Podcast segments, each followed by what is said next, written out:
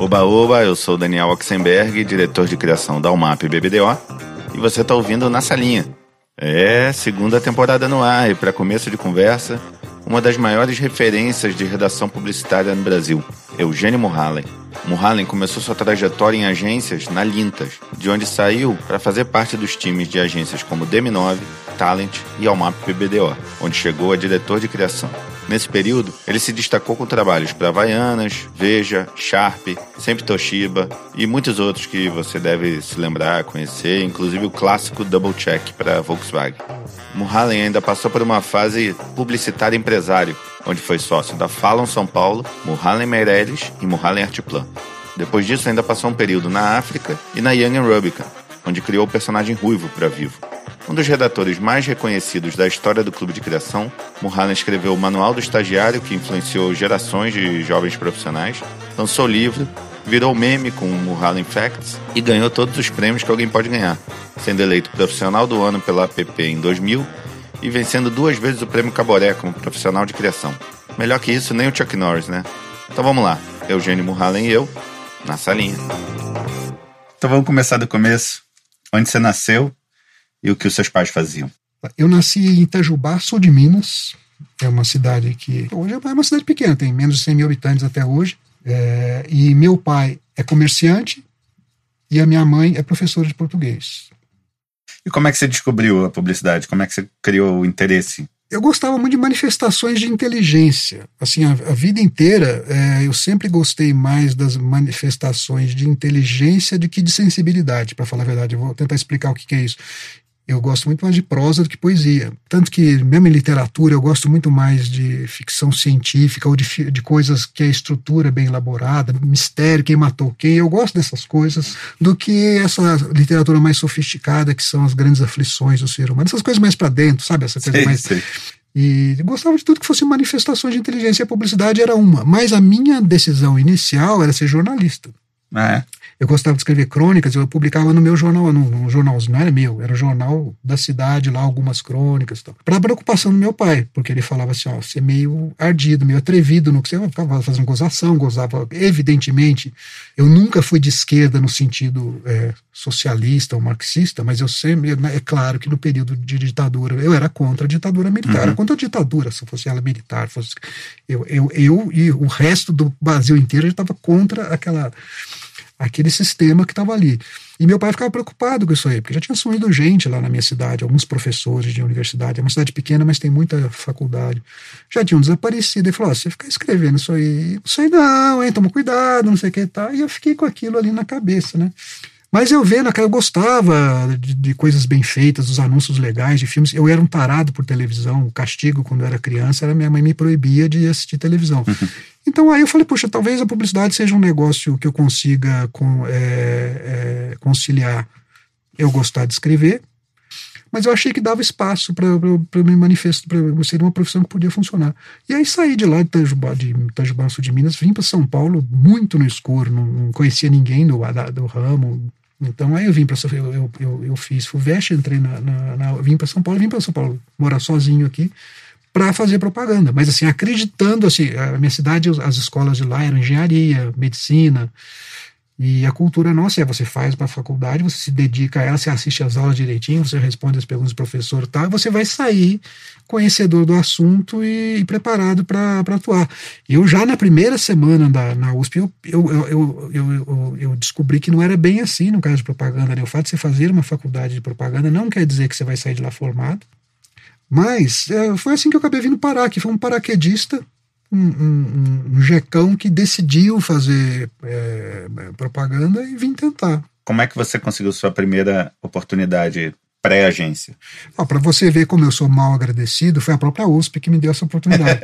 Tinha uma, um, uma das disciplinas que era ministrada pelo mais conhecido na propaganda, cartunista Dorinho. Você conhece o Dorinho que faz uma charge na propaganda e marketing? Imagino que, que, que. E ele era nosso professor nessa matéria e ele conseguiu. Dentro da USP tinha um outdoor. Isso é antigo pra cacete. Né? Nós estamos falando de 85. Ele conseguiu que o cara deixasse aquele outdoor disponível para os alunos fazerem outdoors ali. A primeira ideia do outdoor, se não me engano, por acaso, foi uma minha com o meu primeiro dupla lá, que chamava Mário Cano. E foi um negócio extremamente oportunista, puta trocadilho horroroso, tenho vergonha disso aí, mas era um negócio na época da AIDS lá, então a gente aproveitou que o assunto estava quente, fez um outdoor, e era um outdoor feito à mão. Como era? Fala aí. Ah, não tenho vergonha. não, vou falar não. Assim, se alguém descobrir, tá ótimo. É, e fez um sucesso danado, repercutiu, saiu no jornal, foi um negócio assim, totalmente inesperado. E aí, o próprio dono dessa empresa falou, Dorinho, estou precisando de umas pessoas para fazer. Eu, eu, pego muito cliente direto que não justifica fazer, que o cara não tem grana para produzir outdoors, para ter agência. Eu queria fazer os outdoors à mão lá na minha empresa, Climes, para pegar, contatar clientes diretos. Você tem alguém aí para indicar? E o Dorinho, na época, indicou a mim e o Mário Cano, nós fomos trabalhar nessa empresa. Então, meu primeiro trabalho foi em Taboão da Serra. Eu saía da USP, almoçava no bandejão, ia trabalhar, pegava ônibus, ia trabalhar em Taboão da Serra e voltava para comer no bandejão da USP é, é, à noite, antes de ir para casa. Depois que eu trabalhei quatro meses lá, eu já senti segurança. Falei, não, estou quatro meses aqui, acho que está na hora de ter uma conversa com, com o dono.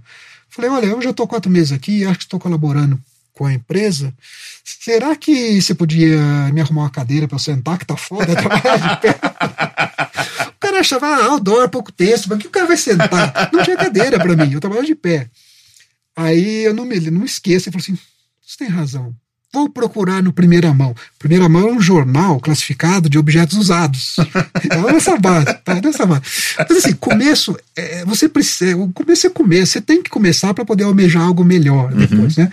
Então eu fui fazendo isso. Depois que eu trabalhei um, um, um, um tempinho lá, uns quatro meses, eu consegui, através de um colega da ECA USP, ter uma boquinha lá na editora Abril, que eles têm também umas house agencies, umas agencinhas internas da Quatro Rodas, que fazem anúncios diretos para pequenos anunciantes que não têm condição de ter agência. É uma coisa que eu fazia na clínica, mas provavelmente com uma cadeira para sentar.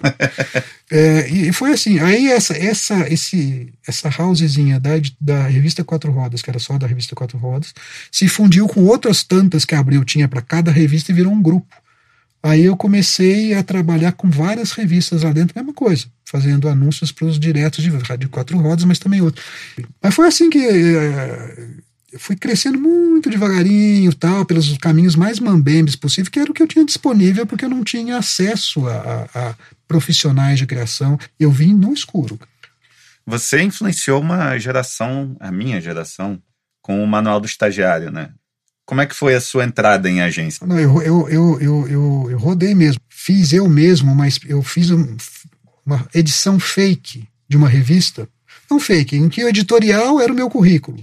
E os anúncios nas mais variados formatos eram os meus anúncios de portfólio. Então era uma, uma edição especial sobre mim, com os meus anúncios patrocinando. E aí foi a ideia, eu, eu fiz uma cartinha, eu botei uma, um envelope selado junto. E botei uma cartinha para o editor, para quem recebia na época. Ó, não, não gostei de nada, não acho que você merece nem mesmo um bate-papo de 15 minutos. E sim, acho que vale ter uma conversa com você, até porque você está pagando o selo da carta mesmo, não me custa nada. Eu mandei para uns 50 agências. E desses 50 que eu mandei, eu recebi uns 3 de resposta. Que eu acho que para mala direta tá morto de bom. E a primeira pessoa que aceitou me receber foi a Cristina Cavalho Pinto. Na época ela era, ela era diretora de criação da Norton. E aí fui mostrar o trabalho para Cristina Cavalho Pinto. Me recebeu muito bem, me deu um monte de dicas e me deu nomes para procurar. O segundo nome que eu fui procurar, que estava na lista dela, me tratou muito mal. Mal, mal, praticamente me expulsou do lugar. Sabe? Não vou falar quem é, não vem ao caso, mas assim. Se esse cara tivesse sido a primeira pessoa que eu procurei, eu talvez tivesse parado. Jura? Eu fiquei, eu fiquei dentro do meu carro depois, com a minha pastinha ali, parado processando aquilo. Foi um negócio esquisitíssimo. O, o jeito que ele me recebeu, as condições que ele impôs para me receber, um monte de coisa. É, como a primeira é, experiência minha com a gente tinha sido com a Cristina, tinha sido muito positiva, eu falei, bom, eu vou, dar, vou tentar mais uma vez, né? Eu quero desempatar isso aí, né, para ver o que, que é. E aí, não, e aí foi legal. A terceira pessoa que ela, que ela, que ela me mandou mostrar a pasta gostou, mandou para outra pessoa. No final das contas, eu cheguei através do Sebastião Teixeira, já falecido, na Lintas, que então era, era a direção de criação era feita pelo Ciro Pelicano. E aí eles me deram a primeira chance de trabalhar lá. Entrei como redator júnior na Lintas, dei uma sorte danada, porque a Lintas ali daquela. É, é, hoje eu não sei nem que nome que a Lintas tem, acho que é Lowe. Foi legal por dois motivos ter trabalhado lá. Era uma pedreira. Primeiro, tinha muita gente boa que estava ali. Era a geração que era considerada os caras que estavam passando o bastão para a geração Washington Oliveto, nos Anguanais naquele momento. E foi legal aprender com esses caras. Tinha alguém específico que te deu mais atenção? Sim, sim. O Silvio Lima, também já falecido. Legal. O Silvio Lima é, é, um, é, um, é um talento que os, que os anuários ainda pegaram. Tem muita coisa do Silvio Lima nos anuários, eu reconheço, recomendo fortemente que as pessoas visitem os primeiros anuários para ver o que, que era o Silvio Lima fazendo propaganda. E não é que ele me, me abraçou, vem cá que eu vou te. te eu, é, é, assim, é o conselho que o cara me deu, valiosíssimo, sem ter nunca aberto a boca. Eu, quando eu entrei na Lintas, eu falei, bom, tá um monte de gente aqui, que eu não sei se os caras são bons, são enganadores, não é. Eu preciso saber quem esses caras são antes de eu encostar em alguém e aceitar as coisas que eles vão me dizer. Vai que eu aprendo errado, vai que um cara me fala merda, né? Isso é bom de ser mineiro desconfiado. E aí eu me dei o trabalho de ler todos os anuários que existiam até então. Eu acho que até o 13 terceiro anuário, eu consigo dizer quem fez o que se você me falar a peça. Mas o Silvio Lima era um, era um, era um negócio, cara. E a outra coisa que foi boa ter passado pela Lintas é porque era, um, era tão difícil você ter conseguir fazer sobreviver uma ideia boa porque era uma estrutura difícil, os clientes eram difíceis, você ia na você estava sempre um briefing atrasado. Quando você levava uma campanha na, na, numa reunião com o cliente, o cliente falava, vamos fazer um review do que nós queremos antes de vocês apresentarem. A coisa já tinha mudado em relação ao que você tinha levado, sem que você tivesse sido avisado. Então uhum. o que você estava levando nunca era uma resposta àquilo que eles tinham pedido. Mas com clientes menores eu consegui emplacar umas coisas legais ali que ganharam prêmio anual. Tudo. Mas então foi legal ter começado num lugar muito difícil, onde as, as frestinhas de oportunidade para você ser criativo, ser leve, eram muito pequenas. Porque aí, quando eu fui para lugares onde de cultura publicitária mais aberta, para agências mais claramente criativas, eu consegui aproveitar aquelas oportunidades. Então foi legal trabalhar numa pedreira, que a Lintas foi, para depois usufruir da liberdade que outras agências me deram, uma maior liberdade. E foi muito legal pe pegar um pessoal mais da antiga ali, é, porque alguma, subst eu, alguma substância que eu vi neles, no jeito de entender o que é propaganda, eu não vi tanto depois. Então eu entendi relativamente rápido que a propaganda ela é uma advocacia do cliente. Ou seja, é, é para ser criativo, sim, é para ser engraçado, é para ser inteligente, para que você seja percebido e que as pessoas parem para prestar atenção no que você tem a dizer. Mas o objetivo é você fazer o produto sair do anúncio melhor do que ele entrou. É, é, é uma coisa que eu adotei para mim: é a criatividade a serviço ou de um produto ou a serviço do anunciante. Aí, à medida que eu fui depurando meu portfólio do que eu consegui fazer na Lindas, eu comecei a rodar agências. E aí eu bati na DM9, quem me atendeu foi o Marcelo Aragão, e eu dei sorte, tanto do Marcelo Aragão gostar a ponto de mostrar, tomar a iniciativa de mostrar para o Nizam, quanto pelo fato que a agência, naquele momento, ela tinha acabado de ganhar umas contas, ela ganhava, então era um momento que a DM9 mudou de patamar. E aí ele falou, me contratou na hora. Não, não, não tem esse negócio de proposta, nada. Foi, foi uma oportunidade que eu tive de entrar num lugar que estava efervescendo, e foi fundamental para mim. Foi assim, aí sim, foi a chance de eu experimentar num lugar. Não é que você tinha liberdade, você tinha obrigação de ser criativo. Não é liberdade para ser criativo se você quiser. Seja criativo, você está fudido aqui dentro. Né?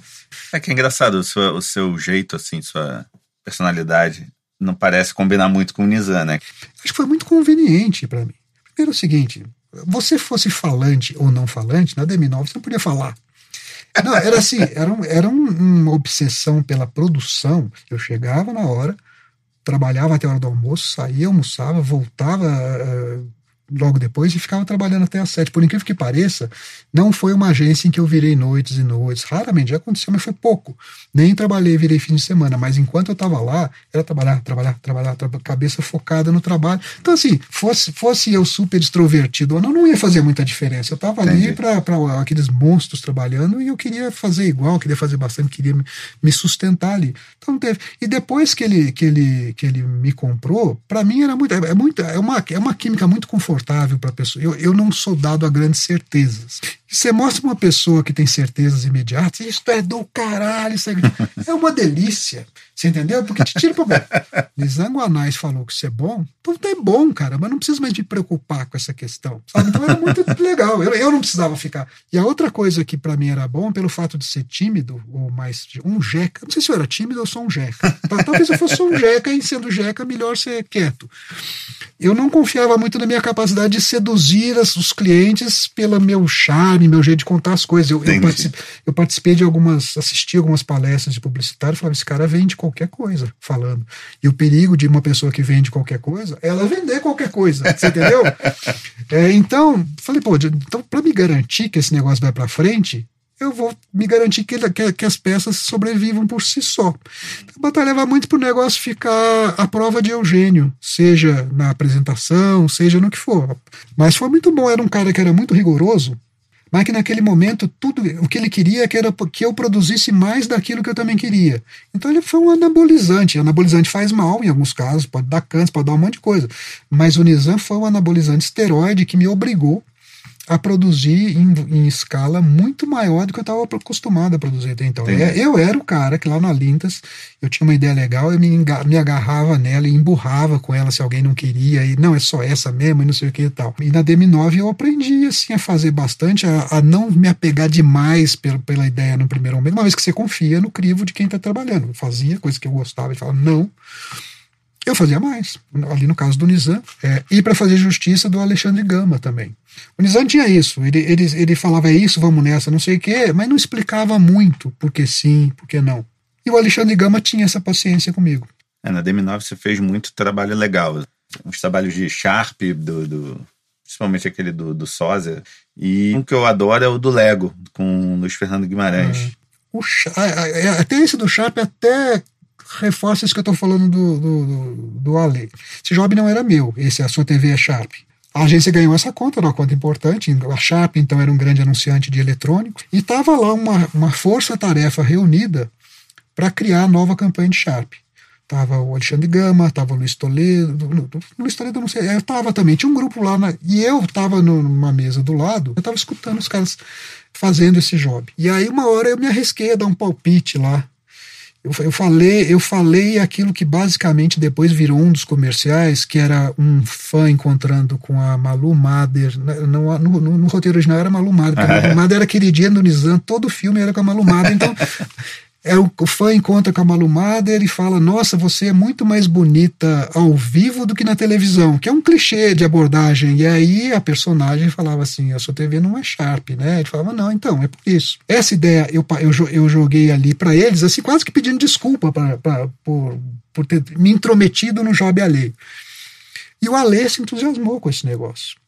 O Alexandre Gama me ligou num fim de semana, depois que essa, essa ideia começou a prosperar lá dentro, ele sentiu que a coisa iria para frente. Ele me telefonou em casa e falou: Eugênio, essa campanha vai dar certo. Esse negócio vai para frente. Para você não ficar só no palpite inicial, que depois pode se perder, faça alguns roteiros também para você participar.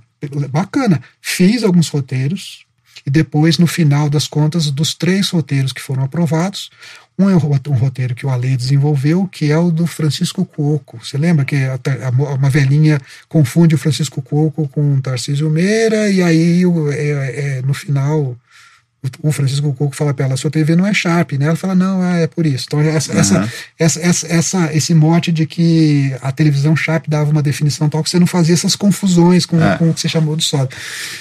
O da que era com a Malumada, que depois foi feita com a Cristiana Oliveira, no final das contas, que era aquele que eu falei, ah, você melhor, que foi a minha ideia original, mas foi roteirizada pelo Alê, e um dos daqueles que eu fiz, que era o contrário de tudo, era um fã é, o, o Neila Torraca, que era um, um ator, uma, um ator muito em evidência na época, é reconhecido por uma fã. Ele finge que não é o Neila Torraca, fica tentando o tempo todo dizer não sou eu, não sou eu, é o contrário. Ela fala, não, eu sei que é você, porque a televisão dela era Sharp, entendeu? Então ele foi uma peça que funcionou como uma virada no que as outras duas construíam. Tal. Mas fez muito sucesso essa, essa, essa campanha. E aí depois o, o, o, o Ale, o Ale foi chamado para dar entrevista e o bicho me carregava junto. Eu falava, eu até estava meio dúvida se eu, se, eu, se, eu, se eu merecia estar tá ali falando. Tal, Hoje eu acho que eu merecia, sim, e agradeço muito que ele tenha tido essa, essa grandeza de, de ter me puxado, porque eu vinha descobrir depois, lá na própria agência, tinha gente que não sabia que eu tinha participado. E o do Lego, do Luiz Fernando Guimarães? Então, o, o Lego também é, é outra história que eu entrei meio sem querer. Já, a gente está falando de 1992. O Nizam tinha tido a tomada a decisão de dividir a agência em, dois grupos de criação, como se fazia na DPZ. Então ele separou uma equipe, ficou com ele, e criou uma outra equipe que ficou com o Luiz Toledo, que ele chamou o Luiz Toledo da DPZ para lá, e eu fiquei com o Luiz Toledo ali. Então ele dividiu as contas, então em tese era o Nizam tocando com as contas de lá e o Luiz Toledo tocando as contas de cá. Até assim na cabeça do Nizam, o critério de, de, de, divisão de cabeça, assim, eu fico com as encrencas, os jobs mais pesados e maiores, vocês vão se divertir e ganhar prêmio para nós. Isso foi a maneira como ele definiu o departamento ali. E aí já estava uma campanha, a primeira campanha de Lego já estava criada, pronta, é, que eu me lembre, tinha sido criada pelo Luiz Carlos Lolo. O Nizam teve aquele momento de decidir que era assim, mas não quero que seja assim, então vou, vou, vou você não manda tanto quanto eu falei que você mandava, para de soleto, matou a campanha no chão, e ele falou: não, não, vamos fazer uma campanha o seguinte: Luiz Fernando Guimarães ensinando as crianças a pedir, dando dicas para as crianças pedirem Lego para os pais. E saiu. Ele não deu nenhum exemplo corporificado do que seria isso. E foi embora. E convocou o Toledo e a mim para fazer isso. E aí eu saí fazendo, o Toledo saiu fazendo roteiros, a centelha veio do Nizam, eu fiz dois e o Toledo fez um. É um negócio que, especificamente nessa campanha de Lego, que é muito legal, é, o, é a naturalidade com que ele fala, né? O, uhum. o Luiz Fernando Guimarães. Assim, minha, o que eu queria saber, a minha curiosidade é se ele segue o texto que você escreveu uhum. ou se é uma liberdade que você costuma dar para o ator, para o diretor, enfim, para deixar o texto mais natural. Nesse caso específico, que não foi sempre assim em todos, mas nesse caso específico, o, o Luiz Fernando Guimarães dá exatamente o texto que foi escrito. Com relação a liberdades ou não, depende, porque assim, tem o Caco que ia crescer. Caco, né, essa improvisada, que seja o ator. Eu tô falando uhum. do Caco, você sabe disso, eu tô falando para quem eventualmente não saiba, né? É aquela coisa que não está no roteiro original, mas que é colocada ali na hora, ou pelo próprio ator, ou pelo diretor, né? Surge no momento da filmagem. Eu sempre tive um problema com o Caco no final. Por quê? Você trabalha num filme para que o final seja o grande final. Você faz aquela frase que é a frase de impacto, que logo depois dela deve ser cortada rápido e já entrado o, o já entrar o packshot, a assinatura que for. Principalmente humor, né? Você tem o negócio, depois tem a tal da, da punchline, sei lá o que seja, que é aquilo ali. E quando o diretor ou o ator, depois daquela frase que você construiu para que seja o final, acrescenta um caquinho, ele cria um anti. Se o caco for muito melhor que a sua frase, ótimo. Mas nem sempre ele é. Ou ele é equivalente, ele é só uma redundância em relação àquilo, ou ele é pior. Então ele transforma o que era o, o, o clímax e anticlímax, ele estraga o filme ao botar uma coisa mais fraca depois da onde o filme já deveria ter terminado. Então, quando vinham cacos que eu achava que estava enfraquecendo o final do filme, eu cortava. Houve vezes em que o caco não prejudicava em nada. O caco era, é, era esse trabalho de deixar o mais natural a, a fala do personagem. Isso, havendo tempo, por que não? Vou te dar um exemplo em que isso aconteceu, dois exemplos, e dois exemplos com o Fernando Meirelles. Tá? Tinha um filme que eu fiz na Talent, que era, era a campanha O Mundo Está Ficando Muito Complicado, tal, que uma, que uma mulher encontra um, um, um, ator famoso na rua, que não era um ator famoso de verdade, era um ator interpretando um ator famoso. Era um, era um, ela pede um autógrafo para ele, que ele faça um autógrafo, uma dedicatória. Enquanto ele está fazendo ali a dedicatória, ela começa a ver que tem um monte de erro de português no, no, no autógrafo que ele está dando, e ela começa a corrigir o cara. No texto original ali, você podia me dar um autógrafo? É, e aí ele começa a dar um autógrafo e ela começa a ver e, e, e, e, apontar todos os erros que ele cometeu. Os erros que ele cometeu estavam todos no meu roteiro. Mas a atriz ali, não sei se foi a atriz, se foi o Fernando Meirelles, porque eu não ia na filmagem na época, ela falou assim: é para minha irmã Mirtes, ela vai ficar louca. Isso não tinha no roteiro. Mas assim, cabendo, o filme era de 45 segundos, por que não? Uhum. Tem um filme que eu fiz na Talent que chama Fila, da Sempre Toshiba, que era um menininho que corria contando para todas as pessoas ali o final do filme. Uma coisa que não estava no roteiro era que o menino depois falava, a mocinha morre no final, que matou o marido. Ele passava pela fila entregando o filme e cortando barato todo mundo. Ele chegava a fazer assim, ó. É. Né? E isso não estava no roteiro. E o Fernando falou: olha, quem deu a ideia de fazer isso foi a Gisele Barroco, que é uma diretora de cinema que na época era assistente de filmagem dele. Esse foi um caco que acrescentou no filme bastante, gostei pra caramba, e, e isso tá lá. Então, para encerrar essa questão de até que ponto a participação vai ou não vai, o que eu passei a fazer foi acompanhar a filmagem. Então, acompanhando filmagem, eu percebi ali, quando o texto não estava fluindo bem na boca do ator que a gente entendia, eu estava ali para reescrever. Então ficou muito mais legal de fazer, porque às vezes não era nem, nem o diretor precisava pedir para mexer, a gente percebia que não estava funcionando no set de filmagem. Nunca mais parei de fazer isso, nunca mais deixei de ir a filmagem e a edição. É, a gente começou a entrar em trabalhos da Talent, que, e a Talent, que foi a sua próxima parada, é uma agência que historicamente é uma agência, uma escola de redatores, né? Apesar de ser comandada a criação por dois diretores de arte de formação, né? Ana Carmen e o, o Mauro Pérez. O que, que fez você trocar a DM9 pela Talent? Na verdade, não é que a, que a Talent valorizava os redatores. A dinâmica de aprovação interna dos trabalhos, ela manietava os diretores de arte. O processo em que se dava aprovação exigia praticamente que os anúncios tivessem aquele formato. Eu vou tentar explicar o que acontecia. As grandes campanhas, elas entravam na agência, ficavam no planejamento o tempo que o Júlio Ribeiro achasse necessário, quando ele achava que a coisa estava madura tal, ele entregava para a criação, aí geralmente faltava só uma semana de prazo para criar. Esta semana de prazo para criar significava que a gente tinha, na verdade, só três dias para criar porque o Júlio queria ver no meio. E essa apresentação para o Júlio eram coisas pregadas na parede, que ele chegava de pé mesmo, olhava meio de longe, sentia o cheiro da coisa, gostava do negócio, provava ou não e ia embora. Qualquer coisa. Então, primeiro, a gente não tinha tempo. O processo de materialização de uma peça visual é mais demorado que talvez que os três dias que a gente tivesse. Segundo, que qualquer dupla que tivesse trabalhando nesses termos, ela não podia, não bastava simplesmente criar antes de três dias para estar tá pronta para o Júlio V. Ela tinha que estar tá criada para estar tá pronta para o Mauro Pérez, que era o diretor de criação V. Aí ele teria que aprovar, aí a gente teria que transformar o RAF em layout para estar pronto para o Júlio Ribeiro ver no terceiro dia de prazo. Não dava. Então, o que era possível fazer para que ele concordasse com os rumos da campanha eram os anúncios, que você tinha o produto agigantado no anúncio, com o título em corpo grande colado na parede. Ele olhava, gostava e ia embora. Então, eu acho que os redatores acabavam se sobressaindo porque era o que era possível provar com Júlio.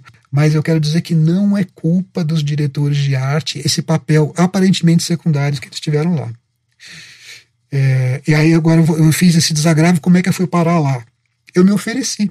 Num determinado momento ali na DM9, o que eu sentia era assim: isso aqui já me ensinou muito de mídia impressa, tô afiado pra cacete em mídia impressa, acho que tô manjando esse negócio, mas os filmes da DM9 naquele momento eram textos filmados, a grande, e legal, você pegar esse do Luiz Fernando Guimarães, um ator falando para cá, isso, isso era um modelo que já vinha da própria WGGK e que eu gosto de fazer, porque você tem quase todas as variáveis na sua mão, se você tiver um texto bom e que, e que você escolha um ator bom para dar aquele texto olhando para a câmera, tem muito como errar do ponto de vista de funcionar. Vai ficar, ficou Então, assim, e era um negócio muito rápido de produzir. Então, esse, esse formato tinha todas as qualidades possíveis, mas eu estava encanado que eu falava, putz, eu acho que, que eu ainda preciso. Não é, isso não é só. Eu quero aprender mais em mídia eletrônica do que eu estou percebendo que é a pegada quase um cacoete da DM9. E tinha um outro agravante. Eu nunca vi um roteiro do Nizanguanais. Nunca. Eu, eu acho que ninguém. O falava as coisas, mas eu não via ele materializar as coisas. Eu queria muito ter o contato com a carpintaria do negócio e tal. E naquele momento eu sentia que a Talent estava com um trabalho mais rico de mídia eletrônica do que a DM9. E aí eu peguei e me ofereci para Talent. Eu, o, o, Aragão, as pessoas que você encontra na vida em vários momentos. Nesse momento ele tinha voltado para a DM9, estava tava, tava com a gente lá na DM9, e ele decidiu voltar para Talent, que ele não tinha gostado muito dessa segunda experiência dele na DM9. E eu falei para ele assim, até no mineirês, eu não sei se existe essa expressão em, em paulistanês, tem uma beira lá para mim? Fala para o Mauro Pérez que se precisar de mais um eu topo. O Aragão levou essa mensagem até o Mauro. O Mauro me ligou, falou: tenho tanto. Eu falei: beleza, vamos nessa. Eu me ofereci para trabalhar na tarde, na verdade, porque eu senti que ali estava o que eu queria aprender naquele momento. E assim, foi uma decisão correta, a, a despeito de deixar a DM9 e tudo. O Mauro Pérez para mim era um ponto fora da curva, porque ele fazia coisas que o Nizango Anais estava conseguindo fazer, que o Washington Oliveira estava conseguindo fazer, que Marcelo Sepa viria fazer, o Fábio Fernandes viria fazer, sem ser dono de agência. Ele era o único cara que era um funcionário com pelo menos três é, degraus acima dele de gente mandando e ele conseguia contornar as dificuldades com habilidade, com argumentação, coisas que os outros conseguiram com carteirada. Eu acho ótimo, se eu tiver a carteira para usar para botar uma ideia de pé, eu vou usar. Mas eu achava interessante aprender como você põe na rua uma ideia boa se você não tem um crachá de dono que vai obrigar toda a agência a fazer o que você quer, quer a agência concorde ou não. E o Mauro argumentava, o Mauro fazia coisa. Então, ele, ele, ele, ele, ele racionalizava o porquê das coisas. Não era é do cacete, é do, ou é porque eu quero, ou falar e venda isso, senão eu te demito. É, ele tinha que argumentar. E a ida para um MAP? Você já entrou como diretor de criação na UMAP? Não. Não, a ida para o MAP foi, foi, foi alguns sobressaltos. é, eu estava na Talent, a Talent estava naquele momento bom, já eu fiquei um ano e oito meses só na Talent. Foi tanta coisa que a gente Olha. fez que parece mais, mas foram só, só um ano e oito meses. Eu tinha acabado de ganhar o caboré de criação. Mas assim, estava num momento muito bom na Talent. O, o Marcelo e o Ale já tinham me chamado antes. Mas eu sabia, já que os caras estavam quebrando pau, assim, as informações que vinham de, de, lá de dentro da UMAP, que a coisa estava meio feia ali dentro, entre eles, né? Hum. Mas aí passou um tempo, é, o Ale acabou saindo da, da, da UMAP, e o Marcelo aí, talvez, para não para que não eu não sei nem se a agência para ela não parecesse desguarnecida na parte de redação, uma vez ali que o nome da, de redação era Alexandre Gama, ele tinha saído, ele pegou e me ligou. Aí a gente começou a conversar, e eu, pelo menos, entendi das conversas que ele estava tendo comigo que eu iria para fazer dupla com ele. É um cara que, lá na DM9, foi importante para mim, não é nem por questões é, é, de trabalho, é que assim, ele era o oposto do que eu era. Nós começamos mais ou menos na mesma época, eu comecei um pouco antes dele, eu lembro dele lá conversando nas ideias iniciais com o Nizam. Mas assim, era o oposto meu. Eu era um jeca de Minas que tinha vindo para São Paulo sem saber nada de propaganda, nada de São Paulo e, e, nada de um monte de coisa que um jeca não conhece. E o Marcelo já era um cara do um Globetrotter, já tinha trabalhado na Alemanha, já era um nome conhecido, conhecia, conhecia coisas boas, assim. Então era, era, era quase um mentor, vamos dizer, de como você vive socialmente. A gente ia almoçar junto, me levava. Era uma pessoa que, que, que era, era importante para mim. Assim, mas aí, quando ele me chamou para a UMAP lá, ele me deu a entender que eu iria para fazer dupla com ele e tal. A gente estava conversando nesse sentido. Aí, um belo dia, me, me liga o Carlos Domingos, que, que nessa época trabalhava na DM9, fazia dupla com o Tomás Lorente lá. Uhum. E o Carlos Domingos falou: Gênio, é, posso conversar com você? Preciso de um conselho. Falei, Beleza, vamos almoçar. A gente foi almoçar. O Domingos falou assim: Sabe o que, é? O Marcelo Serpa me chamou para fazer dupla com ele. Você acha que eu devo aceitar? Falei, ô Domingos, também ele fala, te chamou, é, tá conversando com você, você tá conversando comigo também. Ao mesmo tempo, aí fiquei puto. Liguei pro Marcelo para dizer que não ia mais. Como é que você faz um negócio desse, essa molecagem, não sei o que, não sei o que lá. Aí ele falou assim: não, gente, você entendeu mal. Eu, eu em nenhum momento quis dar a entender que eu queria fazer dupla com um de vocês. Eu queria vocês dois na agência. Porque eu acabei de ter uma relação difícil com a Alexandre Gama, estou muito machucado da dupla que a gente fez. Eu quero ficar um tempo sem fazer dupla com ninguém, mas eu queria vocês aqui, para vocês fazem outras duplas e fazem trabalhos legais. Eu falei assim: bom, já que não é para fazer dupla com você, que é o que eu estava entendendo, então eu quero escolher o meu diretor de arte para trabalhar comigo. E eu quero José Carlos Lolo, que na época estava na Young, mas que também já tinha trabalhado comigo lá na DM9, que o Marcelo conhecia. Ele era meio cria do, do Marcelo na época da DPZ. Quer dizer, é um nome que eu sei que o Marcelo aprovaria, mas eu quero esse cara. Os dois primeiros anos meu na UMAP, fazendo dupla com o Lolo, foi muito divertido, cara. Assim, você fazendo um trabalho legal com uma pessoa que você se ficava muito à vontade para bater bola. Eu nem sempre fico à vontade para bater bola, mas com o Lolo eu ficava. E numa agência que tinha todo um diretor de criação que tinha critério, que estava querendo botar essas coisas na rua, que era o Marcelo, e numa agência que tinha tudo voltado para aprovação e preservação das boas ideias. Foi uma delícia. Mas aí o Marcelo, ao Marcelo, coitado, tava, é, o que sobrava para ele? Era todos os abacaxis da agência, né? ele não tinha mais o Ale ali para dividir a criação com ele, e ele ficava resolvendo todas as pepinas, realizando de cliente e, vendo eu e o Lolo mandando ver ali, se divertindo muito ali fazendo as coisas tal. Eu acho que o bico do Marcelo começou a crescer, sabe? Eu também quero brincar. Aquilo que ele não quis no começo, sabe?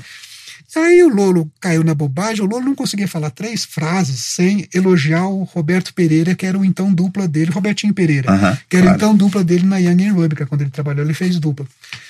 Aí o Marcelo, ah, Lolo, você gosta muito do Robertinho Pereira, né? Vou contratar o Roberto Pereira para você. E aí, Eugênio, vou, vou fazer dupla aqui para mim. E eu fui assim, desgarrado do Lolo, como um bezerrinho que é tirado das tetinhas. Não que fazer dupla com o Marcelo fosse um, um, um castigo, uhum. mas é porque eu gostava de fazer dupla com o Lolo. E aí, encostei na mesa do Marcelo e passei a fazer dupla com ele, mas em nenhum momento era uma dupla. Eu era diretor de criação da agência, não fui para isso. Mas, como é que começou a história de direção de criação? Alguns dos redatores da época que trabalhavam lá, órfãos de uma referência em redação propriamente, começaram a encostar em mim ali. Quem fez isso primeiro foi o Miguel Benfica. O Miguel começou a encostar ali informalmente, pedia, mostrava os trabalhos que ele fazia para mim e eu ajudava. Isso foi acontecendo informalmente. Eu passei ali uns dois anos informalmente tentando ser um apoio à, à, à redação na criação, mas nunca assinei. Ninguém era obrigado a me mostrar nada. Mas eu acho que o Marcelo começou a ver que a coisa ali estava funcionando, eu não sei. Então, em algum momento, ele começou a entender que eu podia ser um apoio para ele para diminuir um pouco a carga imensa que ele tinha e que até permitiria que ele fizesse mais dupla, se divertisse um pouquinho tal. Então, num determinado belo dia, o Marcelo Serpa e o José Luiz Madeira me chamaram naquela sala e aí os dois falaram que, olha, Eugênio, é o seguinte, nós queremos, nós já conversamos com os nossos sócios internacionais, não sei o que, não sei o que lá, nós achamos que você deveria passar a ser diretor de criação também, dividir a diretoria de criação, e você vai passar a ter uma participação de 4% no faturamento da agência. E eu, se fosse você, aceitaria, disse o Zé, Zé Luiz Madeira. eu acho que esses 4% foi até assim, para me compensar o fardo que eles estavam me dando, entendeu? Eu não, eu, é, é, por que, que é fardo? Na medida em que você tem que cuidar de vários outros trabalhos, é claro que o seu trabalho é sacrificado. Você tem menos tempo para fazer, tempo físico e tempo esse tempo emocional, porque você acaba se envolvendo com to claro. todos os problemas da agência, todo cliente que está puto com alguma coisa, é um problema seu também, na medida que você está vendo o trabalho de outras pessoas. Então, assim, eu pegava um job, levava o job até o. Eu recebia um job ali, via quem, dentre quem estava disponível da criação, quem que tinha a cara daquele job que poderia fazer legal, conduzia esse job até o final, é, com aquela dupla, e depois, quando ficava pronto o filme, mostrava o Marcelo antes de ir pro ar, evidentemente. Quer dizer, mantinha ele bem informado do que estava acontecendo, se acontecesse alguma coisa encrencada, eu, claro que contar, mas se tivesse tudo em ordem, a coisa era mostrada no fim. Ele pegava outros jobs e tocava os outros jobs e tal. Então ficou combinado que em algum momento isso ia ser oficializado para o mercado. Aí eu saí de férias. Aí, no primeiro dia que eu volto de férias, estava um tititi na agência, não estou entendendo o que está acontecendo, né? o que, é, eu tava, né? E aí fui olhar o caderno de propaganda e marketing, tinha uma notícia lá, vazou a informação que eu passaria a ser direção de, é, diretor de criação. Devia ficar feliz com isso, devia, mas eu não gostei do que eu li. Então, assim, assim Eugênio Mohalen, redator da UMAP, foi promovido a diretor de criação. É uma maneira do Eugênio poder se habilitar a ser jurado em Cannes, porque o festival só permite que diretores de criação sejam jurados. Hum. Uma pistola com esse negócio. Eu, eu, eu, eu fui Marcelo, mas eu não quero essa merda, não vou aceitar. Aí ele falou assim: Eugênio, imprensa é foda. Imprensa é foda, aceita sim que vai ser importante para você, não se deixe contaminar por essas maldades, parará, parará, parará.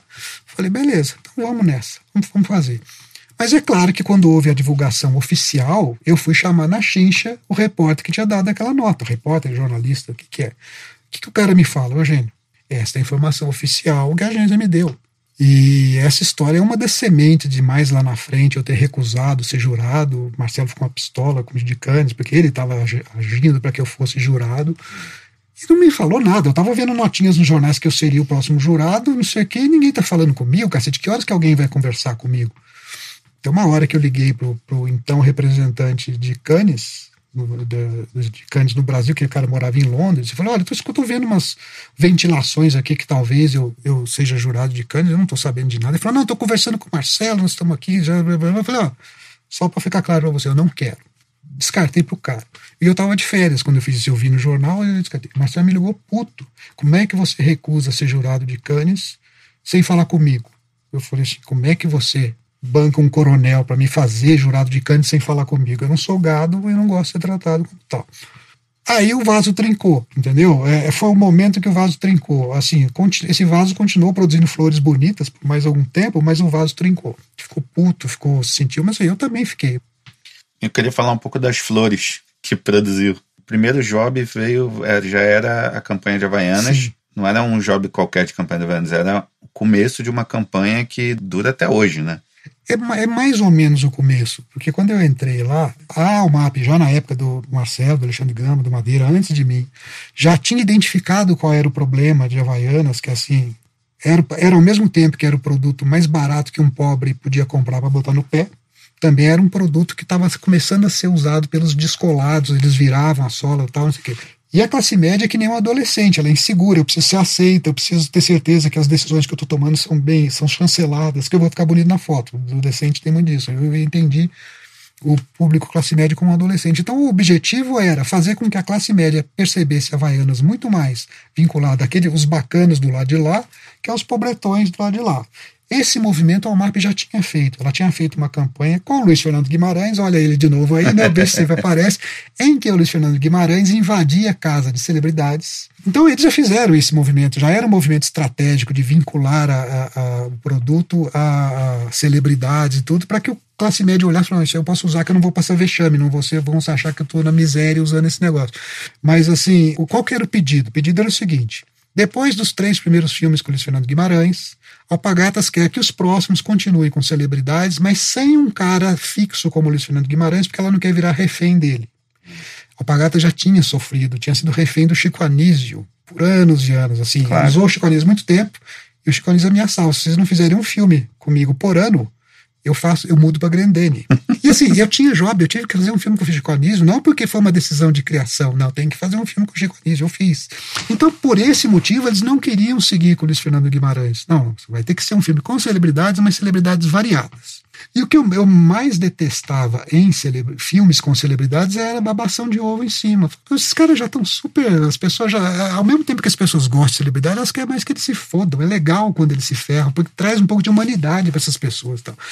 Então. nós começamos. Eu, o que eu colaborei no caso dos filmes de Havaianas foi isso. Foi essa história do, do escada ser a pessoa normal é uma contribuição do Lula e minha. Nós construímos os filmes assim. E aí nós fizemos filme com a Hortência, em que ela, ela tentava fazer um comercial, mas o sotaque dela ferrava toda a filmagem. Tinha que retro... Você tinha que refazer os takes trocando as palavras que tinham R por palavras que não tinham para que o sotaque dela não ficasse evidente. Depois fizemos com, com o marido da Cristina Ana Oliveira, que sofria das pessoas acharem a mulher dele gostosa na frente dele. Era é, o Letícia Spiller, né? Isso, né? Letícia Spiller tal. Então, assim, esses foram os dois primeiros filmes que acabaram dando esse, esse, esse formato pra agência. A gente continuou fazendo. Depois eu passei a fazer dupla com o Marcelo e continuei fazendo os filmes um bom tempo. Depois eu já, diretor de criação, não conseguia fazer os filmes. Peralta passou a fazer. E foi, foi um negócio assim. Mas então, esse formato aí, esse formatinho. O, o, o é, vamos sacanear o rico, o famoso, o que está na boa tirar ele da zona de conforto dele, quem vai ser o, vamos dizer, herói, isso é uma colaboração nossa. Mídia impressa eu já passei a fazer direto com o Marcelo. Não sei se porque Havaianas, mídia impressa, eram poucos jobs que o Marcelo se dava o direito de reservar. Falava, pô, eu pego todas as merdas, os abacaxis aqui, Havaianas eu quero fazer. Ele gostava disso. Então, desde o primeiro eu comecei a fazer com ele. E aí, na parte de mídia impressa, você tinha também que trabalhar um pouco nessa questão de deixar o produto um produto abençoado pelos ricos. Mas não de uma maneira babaca, assim, use porque os ricos usam, não sei o que. A, gente tava, a gente passava essa mensagem, mas tirando o sarro. Então eu lembro ter um, um título, não das primeiras campanhas, mas mais para frente, que é assim, faz tanto sucesso entre os ricos que estamos pensando numa versão blindada. Era muito assim. Então, assim, use ou no seu casamento na Ilha de Caras ou no seu divórcio no castelo.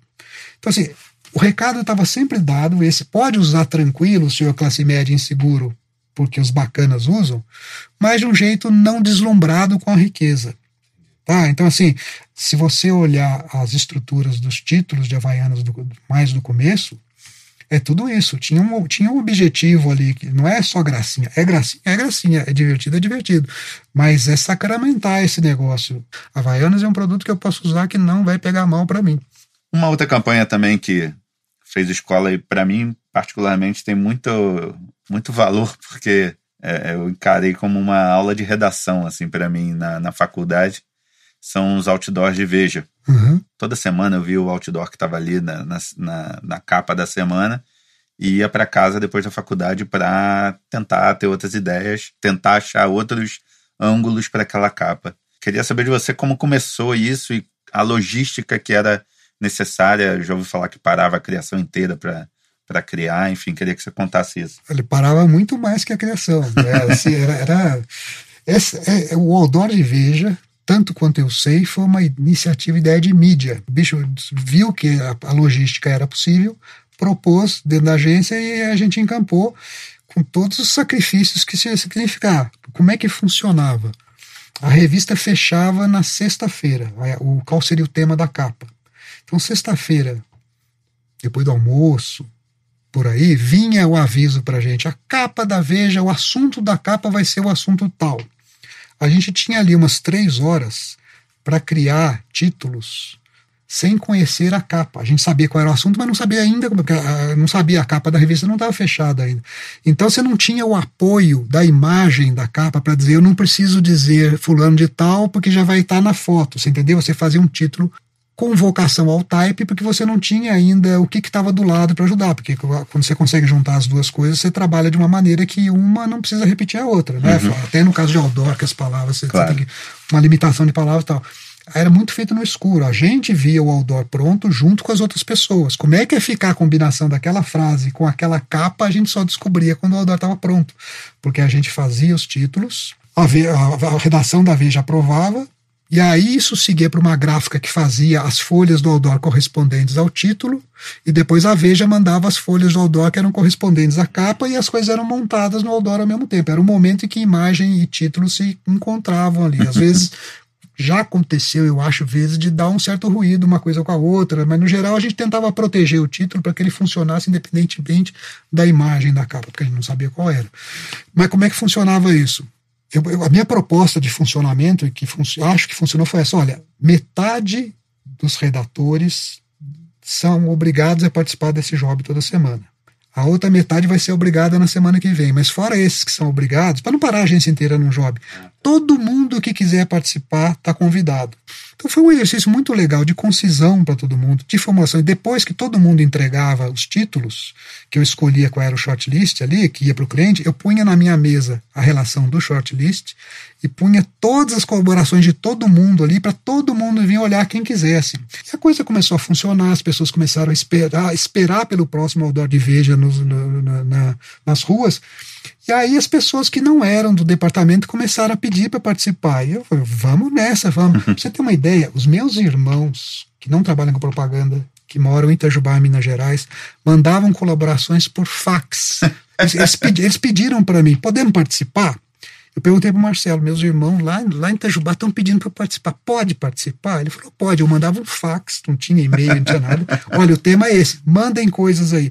E eu, assim, só deixava passar os deles quando os deles eram muito melhores que os dos outros, porque se fosse um negócio meio igual, ia pegar mal para claro. mim. Então, assim, mas meus irmãos chegaram a emplacar é, peças. Jura? É, mais do que isso. Se você procurar nos anuários, um de, o meu primo, Christian, ganhou um prêmio do Clube de Criação com o Aldor de Veja, cara, porque é a, a, peça dele.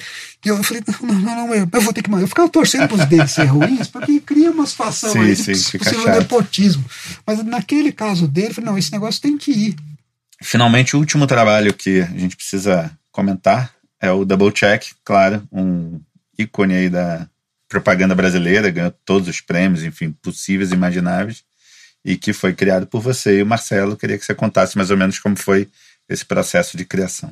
O que aconteceu era o seguinte: a agência sentiu que a Volkswagen precisava voltar a ter um pouco mais de imagem de marca, ter uma, uma fala, um discurso publicitário que não ficasse preso só no varejão e às vezes em eventuais lançamentos de produto que eram receita produto, mas e a marca? Então ele reuniu toda a criação e falou: precisamos criar uma campanha institucional, imagem de marca para a Volkswagen. E era um negócio decupado em setores. Nós precisamos ter filmes de assistência técnica, vai dizer que tem um pós-venda, que você pode, na hora da compra, até fazer determinadas personalizações que até então. Então, assim, tinha uma série de pilares ali, ou de escaninhos, que a gente deveria completar com uma campanha bem ampla de filmes. E todo mundo saiu fazendo um monte de filmes, entre os quais eu. E eu apresentei é, os meus filmes para o Marcelo, ele, ele aprovou alguns ali, aprovou de outras pessoas também. E, na apresentação dos filmes, eu propus um negócio que eu, que eu propus que fosse aplicado em todos os filmes de todo mundo, que era uma, uma, uma, uma vinheta de animação no final, e que, que trazia, que era a base desse negócio do Double Check, que era uma letra V, um, um, Vzinho de, de, de cheque de sistema de qualidade, que depois virava dois vezes, que a gente confere, é, confere duas vezes, e que virava o logotipo da Volkswagen. Para mim, eu apresentei isso como uma vinheta para assinar todos os filmes. Então era uma versão ultra compacta, mas a, a, a ideia já estava toda ali, uhum. já era o V que virava o W, já era o controle de qualidade que virava, estava tudo lá. Ele concordou com a ideia que aquilo ali assinasse todos os filmes, eu cheguei a pedir desculpa pro Robertinho. Robertinho, desculpe aí, tá enfiando um negócio no seu filme, não tô querendo invadir, que é um negócio que acho que vai ser legal. O Robertinho, não, gente, tudo bem, não sei o que e tal. E o Marcelo identificou, olhando ali, assim, na minha cabeça, ele estava ali no papel de diretor de criação, não foi um processo de trabalho junto. Ele falou, Eugênio, mas isso é mais do que uma vinheta. Estica isso aí, isso dá um filme. Eu peguei lá e fui, eu fiz o filme, escrevi o texto do filme. Ele disse que partiu de um anúncio, não partiu de anúncio. Depois que o filme já estava feito, na época de Cannes, Marcelo fez uma versão mídia impressa desse filme, que era uma página dupla, que era toda empresa, toda uh, montadora tem um controle de qualidade, mas a gente confere duas vezes. Ou seja, que era a versão em mídia impressa, que era uma adaptação em mídia impressa de uma ideia que nasceu em mídia eletrônica. Eu, eu, eu apresentei a ideia menos pretensiosa, eu achei que era uma bela vinhetinha de, de para encerrar os comerciais. E ele viu ali uma possibilidade daquilo ser um filme grande. Aí ele me, me encomendou, faça o texto, eu fiz. Digo até mais, ele recusou o texto. Aí esse texto que está no filme, que ficou, ele inicialmente recusou. Não porque o texto, ele falou assim, gente, está muito curto. Esse filme tem que ter peso, escreve mais. Eu fiz uma versão de 45 segundos desse, filme, desse texto. Essa versão foi aprovada, foi para produção, o filme virou um filme de 45. No dia da filmagem, me liga o Clóvis, o Clóvis Melo, lá na criação, falou: Eugênio, tá chato esse filme, cara, tá arrastado. Esse filme não precisa disso tudo. Você não, você não consegue enxugar? Eu falei, mais do que isso, Clóvis, eu já tenho a versão aqui para você e mandei a versão que eu acreditava que era o que tinha que dar, que no final foi. Então, o que eu tô querendo dizer? O Marcelo tem todos os méritos desse filme existir, você entendeu? Ele, ele, ele identificou um potencial na ideia que eu inicialmente não identifiquei. Ele brigou para que isso fosse viabilizado, ele brigou para que isso fosse produzido. Mas foi minha ideia. Eu mostrei para ele pronta, na condição de eles estavam aprovando ou não as coisas que eu fiz. Se não fosse o Marcelo, esse filme não teria chegado, não, não, teria chegado é, a contagem regressiva da virada de ano da Rede Globo. E, e, ganhou depois, além de todos os prêmios que ganhou, ganhou o, o Profissional Joana, blá, blá, blá.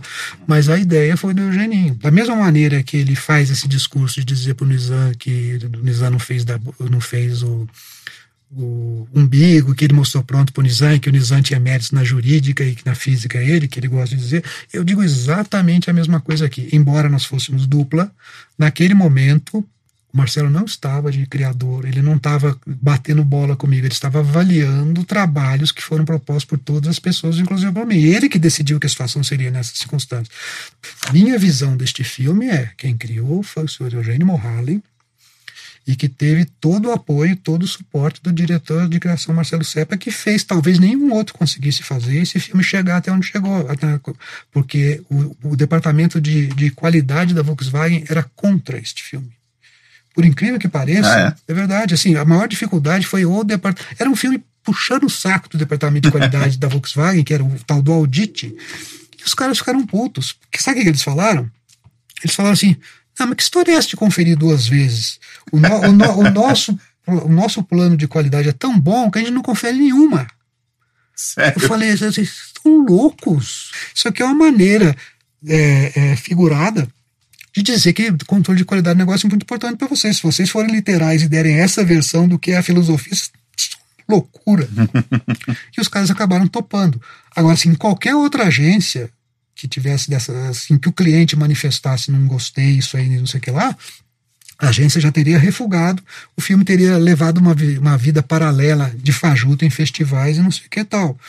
Mas o Marcelo brigou, não sossegou enquanto esse filme foi regulado. Então, assim, tem todos os méritos. Esse filme não existiria sem o Marcelo. Uhum. Mas a ideia deste filme foi do Eugênio Morales. tá? Me sinto até satisfeito em poder dizer, porque eu fico quieto no meu canto, assim. Uhum. É, mas assim, eu acho que isso precisa ser colocado. Tá bom. E como veio o convite para abrir a Fallon aqui no Brasil? Eu, naquele momento, eu tinha decidido sair da UMAP. Não era um problema com a UMAP, uma agência que eu tenho. Mas assim, como eu já devo ter dado a entender aqui, eu vinha tendo problemas com, de relacionamento com, com o Marcelo Sepa lá. Eu já não me sentia mais querido ali, tinha um monte de coisa que eu falei, não estão gostando mais de mim aqui, não tenho mais que ficar aqui. Mas assim, tanto, tanto é, é, é, a fala surgiu não como objetivo, mas como um meio de eu sair da UMAP. Eu não queria pedir demissão, ficar desempregado, um negócio meio assim, ofensivo, vaidade. Aí depois vão falar, ah, saiu para fazer seus. Como é que é? Esse jargão que diz, saiu para cuidar de, pra, pra, é. de ser que pessoal, eu, eu morri de medo dessa pecha ser lançada e eu falei, não, não, não, primeiro eu vou, eu vou arrumar uma coisa depois eu saio. Que foi um erro, eu não devia fazer isso. Mas tanto é verdade que assim, os meus seis últimos meses da UMAP, eu cheguei para o Marcelo e falei para ele, Marcelo, vamos parar de fazer dupla? E aí, nessa época, quem que estava dando sopa lá na UMAP, sem dupla, sem ninguém? César Finamori.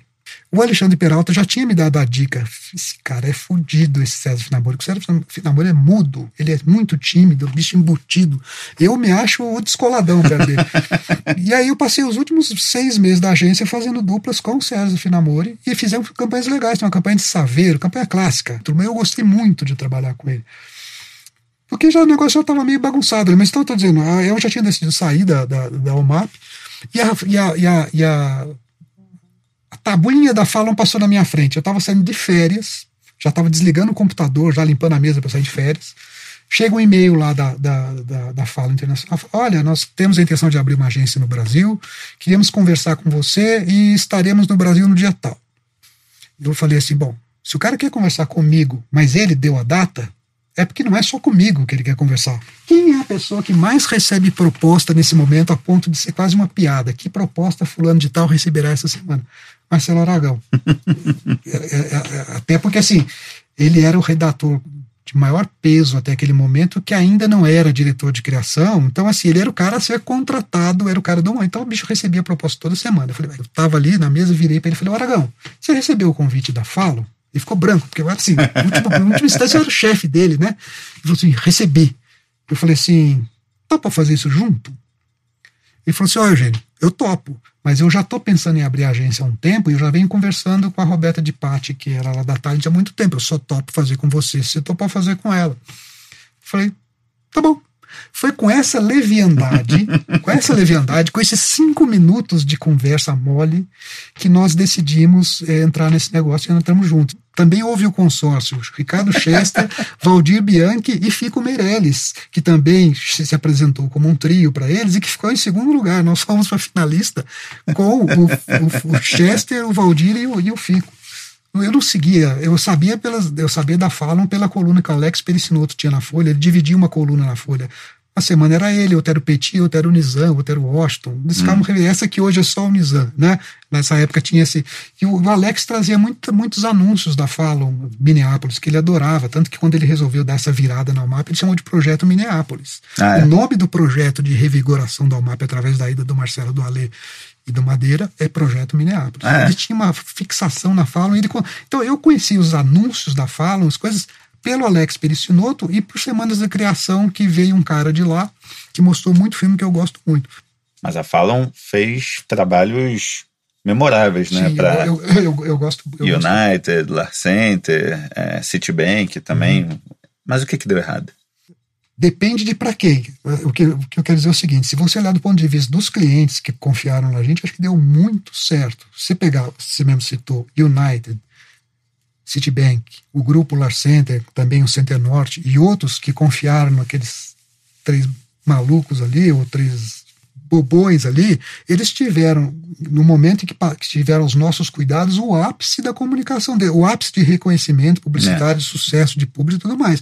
Eu não, não vejo na história anterior, na história seguinte de nenhum desses anunciantes, um momento tão bom quanto foi o momento que eles tiveram na nossa mão. No primeiro ano, a gente tinha dois clientes, nós fomos a terceira agência mais premiada do Clube de Criação. Nós colamos na FNASCA por duas peças e a UMAP na, na frente por um pouco. Uma agência ali com, com, com 15 pessoas e dois clientes. Então, eu acho que foi um negócio, do ponto de vista de, de entrega final, muito legal, muito consistente. É, por isso mesmo surpreendeu não ter. Não, o que aconteceu foi o seguinte: a, a, a Fallon, ela, ela era uma agência do interior dos Estados Unidos, completamente fora do núcleo das agências, né? Minneapolis, né? um lugar gelado. E ela ganhou a conta do Citibank. E nesse momento, em termos internacionais, o Citibank queria estar tá em várias praças. E a Fallon tinha tido uma experiência de abrir uma filial em Londres, que é uma filial que no primeiro dia já deu certo. Então a Fallon, tá, a Fallon Internacional dava assim, oh, esse negócio de abrir filial é legal. Eles abriram ao mesmo tempo três. Eles abriram lá no, na Ásia, Singapura, Hong Kong e São Paulo, no mesmo dia, as três. E eles achavam que a coisa ia acontecer mais ou menos do mesmo jeito que foi com a Fallon Londres, né? Mas a coisa foi mais difícil, porque eles eram uma rede pequena nos Estados Unidos, não tinham muitos clientes com que ajudar a gente no começo, porque no começo você tem que ter cliente não só para você pagar suas contas, como para também outros clientes venham escaldados, pô, esse cara tá aí, eu vou, porque é uma decisão de risco, né? Uma agência pequena com nome falo, que nome de merda, né? Nome. é, é, a minha vida é essa, eu, gênio, virar papel higiênico, não sei o quê, e falar, ah, fala, o pinto, não sei o quê e tal. Porque quando a gente começou a conversar com os caras, era falam McElligott, eu gostava, ficou sofá, falei, caralho, parece falo, parece pinto, sabe? Aí a gente falou, não, vamos botar um PMA aí no meio para dar uma suavizada nesse negócio. A gente tinha vergonha do nome Fallon. Era um constrangimento. Então, aí depois vamos botar Fallon São Paulo. A gente estava sempre tentando esconder esse nome que pra gente era um nome assim meio piada pronta. É, mas até eu acho assim, por que, que deu errado? Num determinado momento a Fallon, as duas únicas contas que a Fallon conseguiram a, é, alinhar eram a United, que eles tinham lá, e o Citibank, que eles tinham lá perdeu as duas contas num espaço de tempo muito curto. A gente estava com uma moral tão grande em Citibank no Brasil que nós ficamos com a conta do Citibank no Brasil mais tempo do que a Fallon Internacional manteve a conta do Citibank. Mas aí a, a, a Fallon desistiu, entendeu? Ela falou: o que, que eu vou ficar fazendo no Brasil? sendo que as contas que eu tenho internacionais não estão mais lá, o interesse deles era não era tanto ter uma rede internacional, era poder atender o Citibank. Essa foi a verdade. A origem da, da, da, interna, da multiplicação da fala em rede era atender o Citibank. Na hora que eles perderam o Citibank, o negócio perdeu o sentido. Então o que aconteceu foi que a Fallon se retirou, mas a Fallon, aquela agência que estava fazendo aquelas coisas com a mesma equipe, com o mesmo CPF, seguiu sendo Morales Meirelles. Sim, simplesmente nós viramos de capital 100% nacional. Não demitimos ninguém quando a Fallon foi embora. A gente até imaginava que ia ter que fazer isso, mas nós conquistamos a conta da Kia. Logo depois, nós entramos na concorrência com o nome Fallon e saímos da concorrência vencedores com o nome Morales Meirelles contra oito agências na época. Mas aí o Aragão já tinha saído não, e a... já, já, já. Isso aí já era um Os momento dois posterior. sócios e tinha entrado o Fico. E tinha entrado o Fico. O Fico não chegou a ser sócio da Fallon. Foi prometido a ele, eu prometi com, com, com, com concordância dele, eles nunca entregaram quando, quando a Fallon foi embora, o Fico não era sócio. Eu dei sociedade para ele na constituição da, da, da, da, Morrale Meirelles. Mas, assim, eu, eu, eu, inclusive, eu chamei o Fico então a gente volta já nos, nos personagens anteriores, só para aproveitar isso. Num determinado momento, a gente está com uma moral tão grande no Citibank que eu fui chamado lá no Citibank pelo presidente do Citibank, que não era nem a pessoa que normalmente eu lidava com as questões de campanha. Ele falou o seguinte: olha, eles falaram, nós vamos passar toda a conta do Credit Card City para vocês, que era muito maior que a conta do, do, do, do Citibank mesmo, que era uma conta de nicho. A conta ia virar um negócio muito maior do que já era para gente. E o cara me falou o seguinte: só que vocês têm uma agência, você que tem muito cérebro e pouco corpo. Eu preciso que você se estruture para me atender a partir do ano que vem. Até, nesse momento eu estava tocando sozinho a agência por conta de, de, de, da mudança que houve com relação aos meus dois sócios originais, que foi o Marcelo e o Roberto. Eu falo já disso. Então está uma estrutura boa de roteiro com flashbacks, né? Ficar, não está nada linear isso aqui.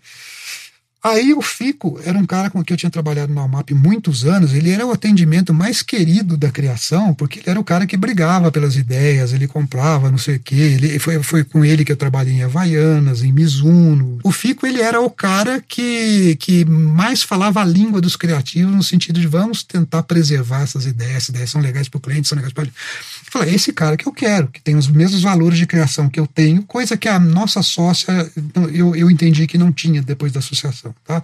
Então chamei o Fico e, eu naquele momento tinha todas as, todas as ações que num certo momento foram distribuídas igualmente entre o Marcelo Aragão, a Roberta e eu, eu passei a aglutinar essas ações com a saída deles.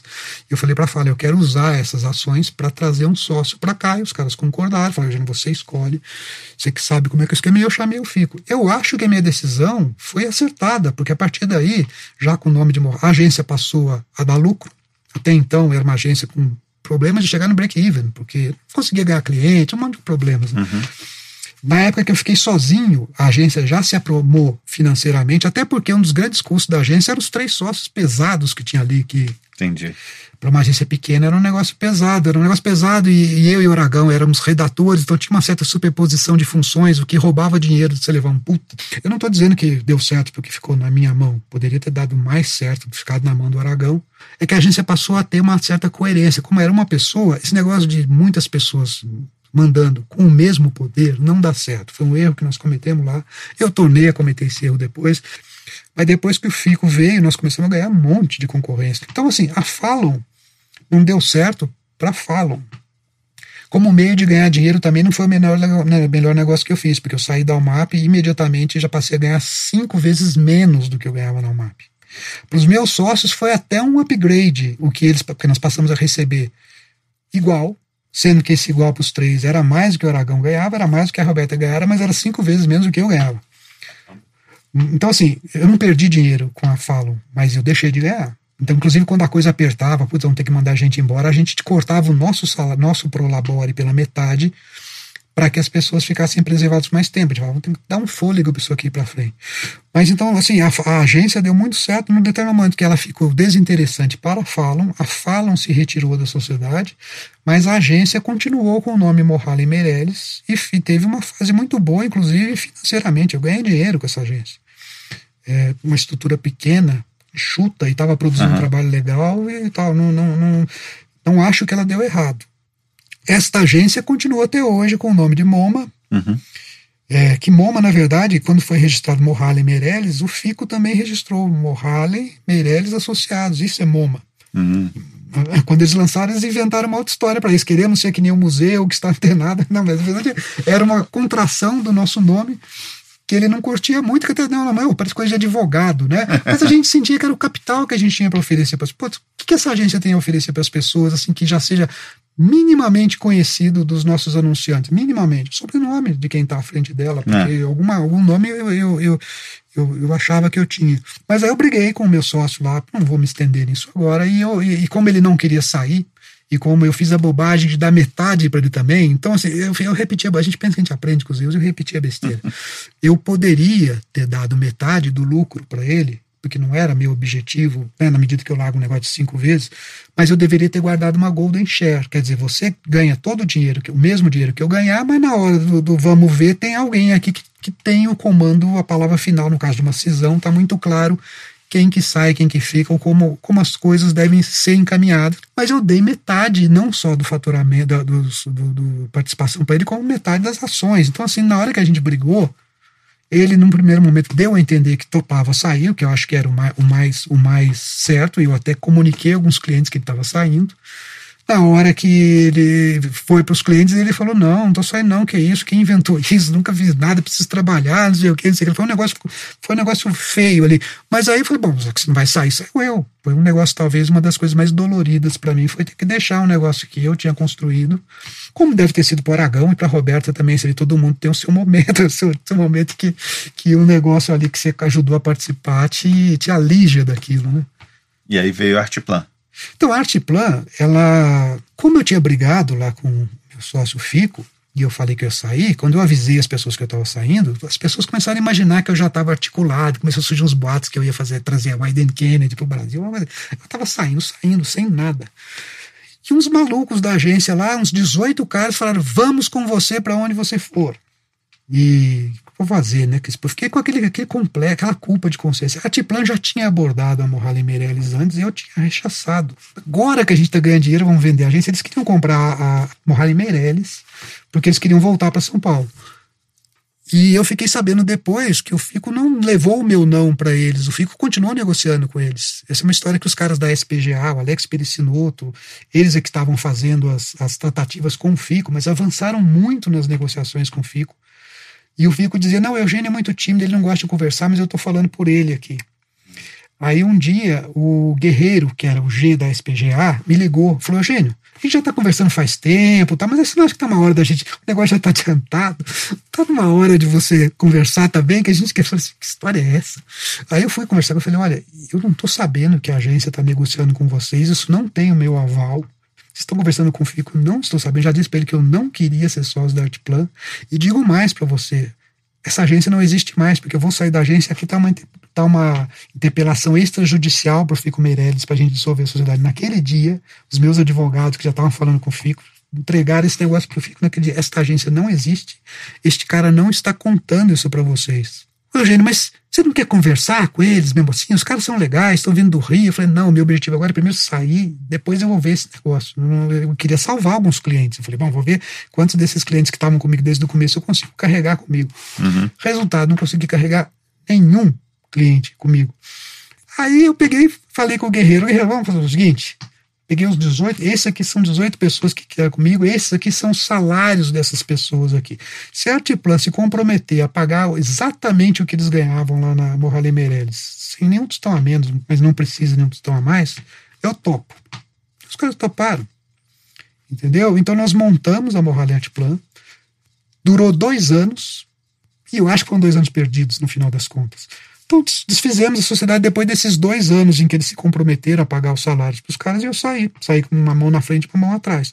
Eu queria entrar um pouco na, na mitologia que foi criada a seu respeito. Até foi criado aquele Mulholland Facts. Eu não sei se você soube disso. Eu, eu soube. Virou uma piada. E, e demorou muito para eu saber quem fez. Até que um dia que, um, que uma redatora se apresentou em mensagens de Facebook ali, ela falou: olha, sou eu que fiz o, o, o Harley Facts, não sei o que e tal. E por, por outro lado, existe uma, uma filosofia, vamos dizer assim, de muitos criativos hoje em dia que rejeitam os títulos, acham que título é coisa velha, enfim. Os títulos morreram? Ô, oh, pergunta complicada, cara. Olha, assim, essa, essa questão tem várias camadas. Então, é, e tem que separar, porque para o publicitário é muito natural achar coisas em função de festival, mas não é só o festival que tem que ser considerado. Então, assim, você perguntar, o anúncio de título é um formato eficiente para festivais internacionais?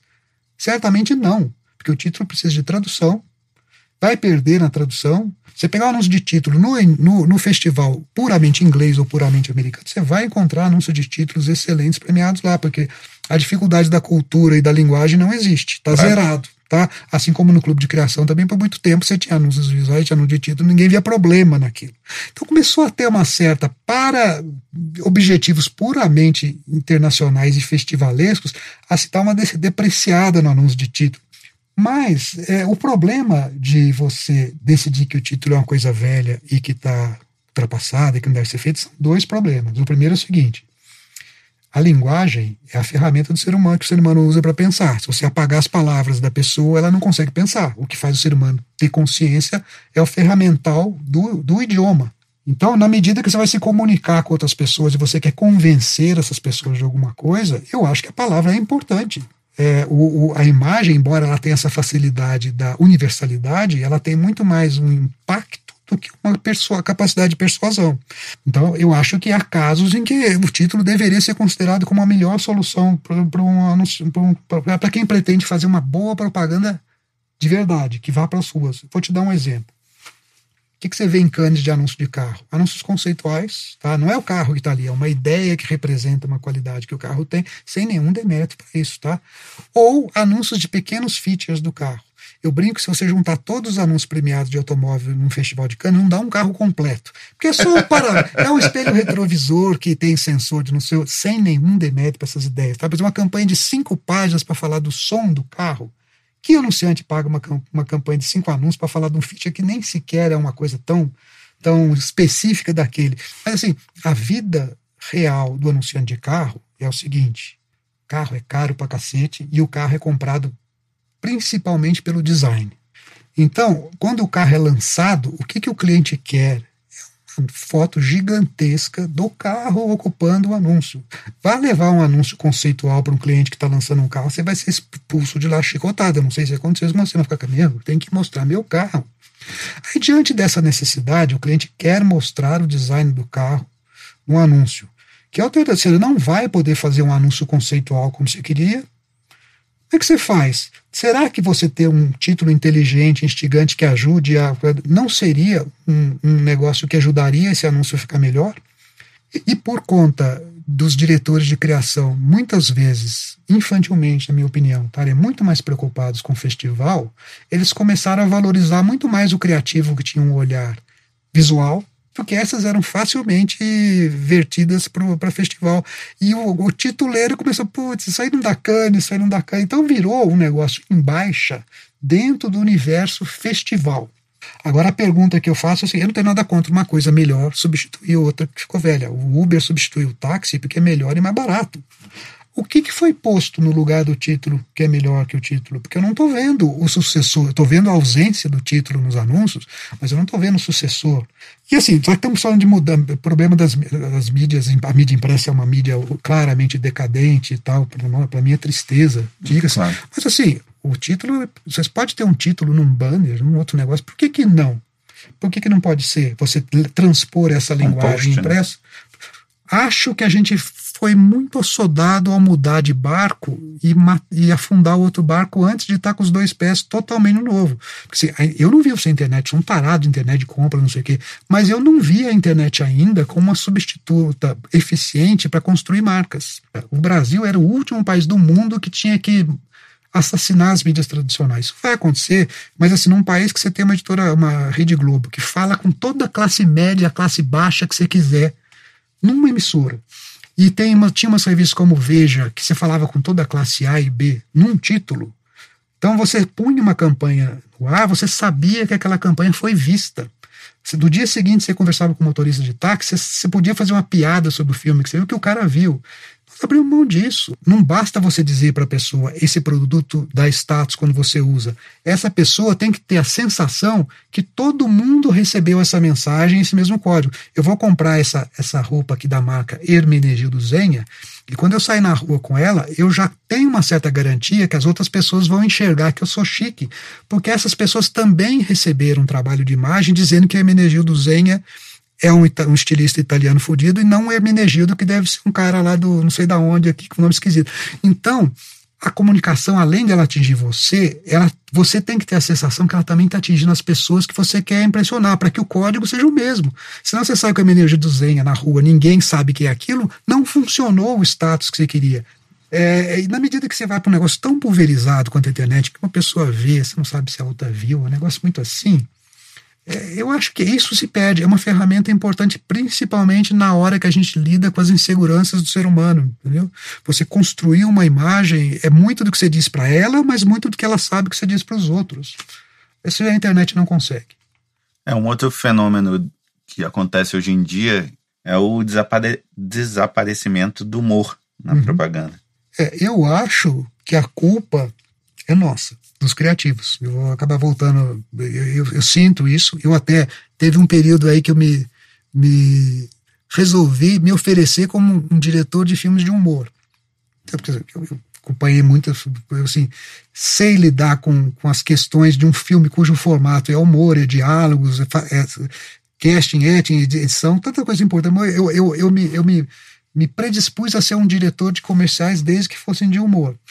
Eu não recebi um, uma proposta, fui a viúva porcina dos diretores.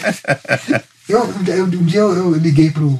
Eu falei com o Heitor da, da Paranoide, que era então a, uhum. a, produtora em que eu estava vinculado no portfólio. Falei, Heitor, eu tô com vergonha desse negócio, cara. Tá aí que eu sou o diretor de cinema, não dirigi porra nenhuma. Tira meu nome daí. Não vai, isso não vai acontecer, não aconteceu. E não aconteceu. E por que que tá assim? É aí que eu entro, que acho que a culpa é um pouco nossa. Eu vou retornar nesse assunto que é desagradável, mas eu acho importante. Na medida em que as agências se, passaram a se preocupar muito mais em fazer anúncios fantasmas para festival, e como é que as agências passaram a fazer isso? chega pro cliente e fala: oh, você aprova isso aqui, é de mentirinha, você não aprovou, mas ah, é só prêmio lá para criação, só para alegrar os meninos, entendeu? Esse é o discurso que foi vendido para todo e qualquer cliente para que ele autorizasse essa molecagenzinha da criação. O que, que isso foi feito? Que é muito danoso infantilizou a criação, fez o cliente criar essa visão de que anúncio para ganhar prêmio, anúncio criativo é publicitário, criançola ganhar prêmio e que anúncio de verdade é outra coisa. Nós fomos incutindo no cliente, fomos criando. A gente não acredita nisso. Eu, eu acredito, eu tenho certeza que você acredita, que a propaganda boa a propaganda criativa ela faz vender mais que a criação, que a criação, que a criação ousada, que a criação divertida. Ela é muito mais. Nós acreditamos realmente que isso funciona em benefício do cliente. Mas para viabilizar os fantasmas, nós fomos com um discurso infantilizador para os anunciantes. Isso também aconteceu porque as pessoas passaram a gastar muito mais energia com o fantasma. Então, na hora de fazer o verdadeiro, que era complicado, que tinha cliente, faz logo o que o cara quer, para a gente ter mais tempo para o festival a criação foi perdendo a ascendência sobre o cliente. O cliente parou de confiar naqueles caras que fazem coisinha só para festival, aqueles moleques que pedem para a gente ajudar eles a fazerem fraude em festival, dizer que o negócio veiculou e não veiculou, fraude. Não existe vácuo. Na medida em que a criação se infantilizou, o planejamento ocupou esse espaço. Na própria necessidade, a gente precisamos ter alguém adulto aqui, caramba, para falar com o cliente e falar que se preocupa com as coisas dele. O planejamento ocupando um espaço que a criação antes tinha, a gente começou a partir para esse formato muito mais manifesto de propaganda que a gente tem hoje. A vida é isso, a vida é aquilo, nós, cliente tal, entendemos isso e que para você viva a sua vida melhor e cheia de alegria, nosso produto aqui. Que isso é a base de todo e qualquer comercial de manifesto que você veja um dia. Isso é zero de, de, de rico. É um negócio chato. Assim, o, o maior pecado nosso, eu acho, é esse. Assim, a função da propaganda é tornar interessante um negócio que, em tese, é chato, que é alguém querer te vender uma coisa. O que a gente tem são manifestos que são supra-sumo da chatice. Então, eu acho que a gente se empobreceu. É, essa é energia canalizada para festival. Eu não eu acho prêmio importante de ganhar. Eu, vou, eu tô falando mal de fantasma pra caramba, parece. Eu não quero bancar o fariseu. Eu já fiz fantasma. Já me beneficiei de fantasma. Mas processo de fantasma no começo era completamente diferente do que virou depois. O que era o fantasma antes? Era um filme, uma campanha que você tinha criado dentro dos procedimentos internos normais da agência. O cliente pediu aquilo, o briefing veio, os problemas eram aquele, você fez aquela campanha, apresentou para o cliente, por algum motivo o cliente não topou, você ficou órfão pra cacete daquela, daquela campanha. No momento de, de, de, de um festival, existem condições técnicas de você viabilizar aquilo, você está dando emprego para um filho que você quer, entendeu? Era um negócio que era falso do ponto de vista da veiculação, mas do ponto de vista do processo criativo, era um negócio que te, que te credenciava como um bom criativo, porque foi um problema que você resolveu brilhantemente, criativamente dado, para uma demanda que te foi dada. Então você, o é, é, a gente não parava para fazer fantasmas. Fantasma era um jeito de resgatar um morto em combate. Hoje, como é que se dá a produção de anúncios para fantasma? Eu vi alguém dar essa definição, não sei o que é, mas é assim: é, é um alvo pintado em volta de um tiro. Né? Você primeiro tem uma ideia, aí nós vamos buscar um cliente que seja passível de assinar aquela ideia. O processo é o contrário, você não está criando sob demanda, você entendeu? E é importante, o publicitário é um criador sob demanda. Uhum. Na medida em que você treina as pessoas a criar não sob demanda, mas primeiro tenham ideias fodidas que tem cara de festival, depois a gente vê que cliente que anuncia, você está desvirtuando o processo criativo. Aí na hora que você, essas pessoas que estão o tempo todo focadas e sendo incentivadas a trabalhar nesse negócio de festival, de você criar a solução, depois a gente vai atrás do problema, ela recebe um problema real para resolver da vida do dia a dia, ela não sabe. Como assim? Não posso escolher qual que é o produto, não posso ter ideia primeiro, isso aí não serve para a ideia que eu tive. Então, as novas gerações, não é por culpa delas, mas elas estão sendo levadas a criar de um jeito que não funciona. Então, o nosso futuro é resultados em festivais cada vez melhores e resultados na vida é, é, verdadeira cada vez mais medíocres. É uma visão, é, eu, eu tenho essa preocupação, vejo isso com tristeza, porque não precisa ser assim é, em algum momento, alguém vai ter que perceber que isso está errado. O que a gente está fazendo hoje é um jogo que só interessa às grandes, às grandes redes, não interessa nem para o criativo, porque o Festival de Cannes, que não é bobo, já criou um monte de categoria, criou um monte de coisa. Você ganha prêmio hoje em dia, você não consegue nada com esses prêmios, porque ninguém fica sabendo nem que foi você que ganhou. Hoje, hoje você fica sabendo assim: a agência tal se deu bem pra cacete, a outra agência se ferrou, o país tal tá no ranking na frente dos outros, não sei o quê quase não chega na ficha técnica. Eu, eu, eu sei de gente que, que ganhou vários leões e era estagiário, sequer foi efetivado. Gente que ganhou oito leões e não recebeu uma proposta depois daquilo. A quem que isso está servindo? Entendeu? Eu acho que era o momento da gente parar. É claro que é gostoso você ter uma ideia e ter um canal para você escoar essa ideia. Mas vamos ter ciência que o nosso valor está em ter essa ideia para resolver um problema que alguém tem. Do jeito que está no mundo, é só ajuda para a agência ruim. Não ajuda as agências boas. As agências boas elas fazem a coisa boa no dia a dia e elas anabolizam o resultado fazendo mais algumas agências, algumas coisas para aumentar esse volume de coisas em festival. Já as agências que são picaretas, ou que são. Não é picareta porque ela quer enganar, ela não tem capacidade de, de fazer um processo inteiro para que uma peça boa chegue boa, incólume no ar, ela passa por boa. Para terminar, eu queria que você se colocasse no lugar dessas novas gerações que você falou. Uhum. Se você encontrasse o pequeno Eugênio lá atrás, que conselho você daria para você? Eu chamaria o Eugeninho aqui no Café Eugeninho. É o seguinte, cara faz o que você quiser. Mas não briga com o Fábio Fernandes pelo Facebook, cara. É cagada. Então, assim, é, é, é, é, o que eu reconheço como um erro que eu cometi. Assim, eu até acho, eu não sei se você sabe desse episódio, mas eu tive uma treta com o Fábio Fernandes sei, pelo sei. Facebook. Eu não me acho errado na minha, no meu questionamento. Eu acho que eu fiz uma reclamação legítima. Mas eu fiz no lugar errado não tinha que reclamar disso no Facebook, entendeu? O certo era ligar pro cara, reclamar pro cara. Depois, ah, tá, depois eu podia até levar a questão pro Facebook. Mas eu fiz um jeito errado. E aí ele respondeu pesado pra cacete, jogou umas baixarias. Ele, ele, tava, ele tava justificadamente puto comigo, porque você fazer uma crítica dessa foi uma acusação de plágio que eu fiz contra a agência dele. Um cliente que estava lá há pouco tempo. É claro que isso deixa o cara numa situação difícil com o próprio cliente. Ele tem que defender a equipe. O cara desceu o cacete em mim fazendo algumas acusações que eu não me acho merecedor e acho que nem ele acha. Depois ele apagou essas acusações. E eu que sou cabeçudo mantive a reclamação. Também tirei o bate-boca com ele, mas a minha questão. Mas eu achei errado, tá? Assim, eu, eu, eu, eu em minha defesa, não defesa, eu ah, errei. É, minha, em meus atenuantes, Naquela semana eu já tinha engolido uns dois sapos de gente que faz homenagem, sabe? Mas que chupou o seu trabalho. Eu falei, puta, mas esses caras estão ficando muito sem vergonha, cara. O próximo que fizer isso, eu vou chutar o pau da barraca, porque os caras, os caras assustam, né? E calhou de ser Nasca, que eu não acho merecedora dessa crítica, muito pelo contrário, pelo conjunto da obra, nada, mas calhou de ser aquilo. Deus está convencido que aquilo era um plágio hora do almoço, eu não tinha com quem desabafar, eu não tinha nem como ligar pro Edu Lima lá e reclamar hum. para ele na hora, eu não vou ligar, vou... E aí eu desabafei ali, puto, tal. Eu errei. Então, assim, esse é um negócio que eu não faria, porque o Fábio, eu nunca tive medo de, de, de, de brigar com quem achasse que eu tivesse que brigar. Mas o Fábio eu não gostaria, é um, é um cara que eu admiro tudo. Então, assim, foi um, um, um dos meus arrependimentos, tal, assim, da, aquele negócio tal. Uhum. Ali eu, eu, eu, eu claramente pisei na bola. Maravilha. Obrigado. De nada. Sensacional. Fim de papo. Almo Halley, meu muito obrigado pelo tempo, pela honestidade, pela disposição. E adivinha quem continua me aturando nessa segunda temporada? A Punch, claro. E aquela história de sempre. Se você curtiu, recomende, comente, compartilhe com os amiguinhos. E se não curtiu, uma pena, porque tá só começando. É isso aí, galera. Valeu. Segue Zint.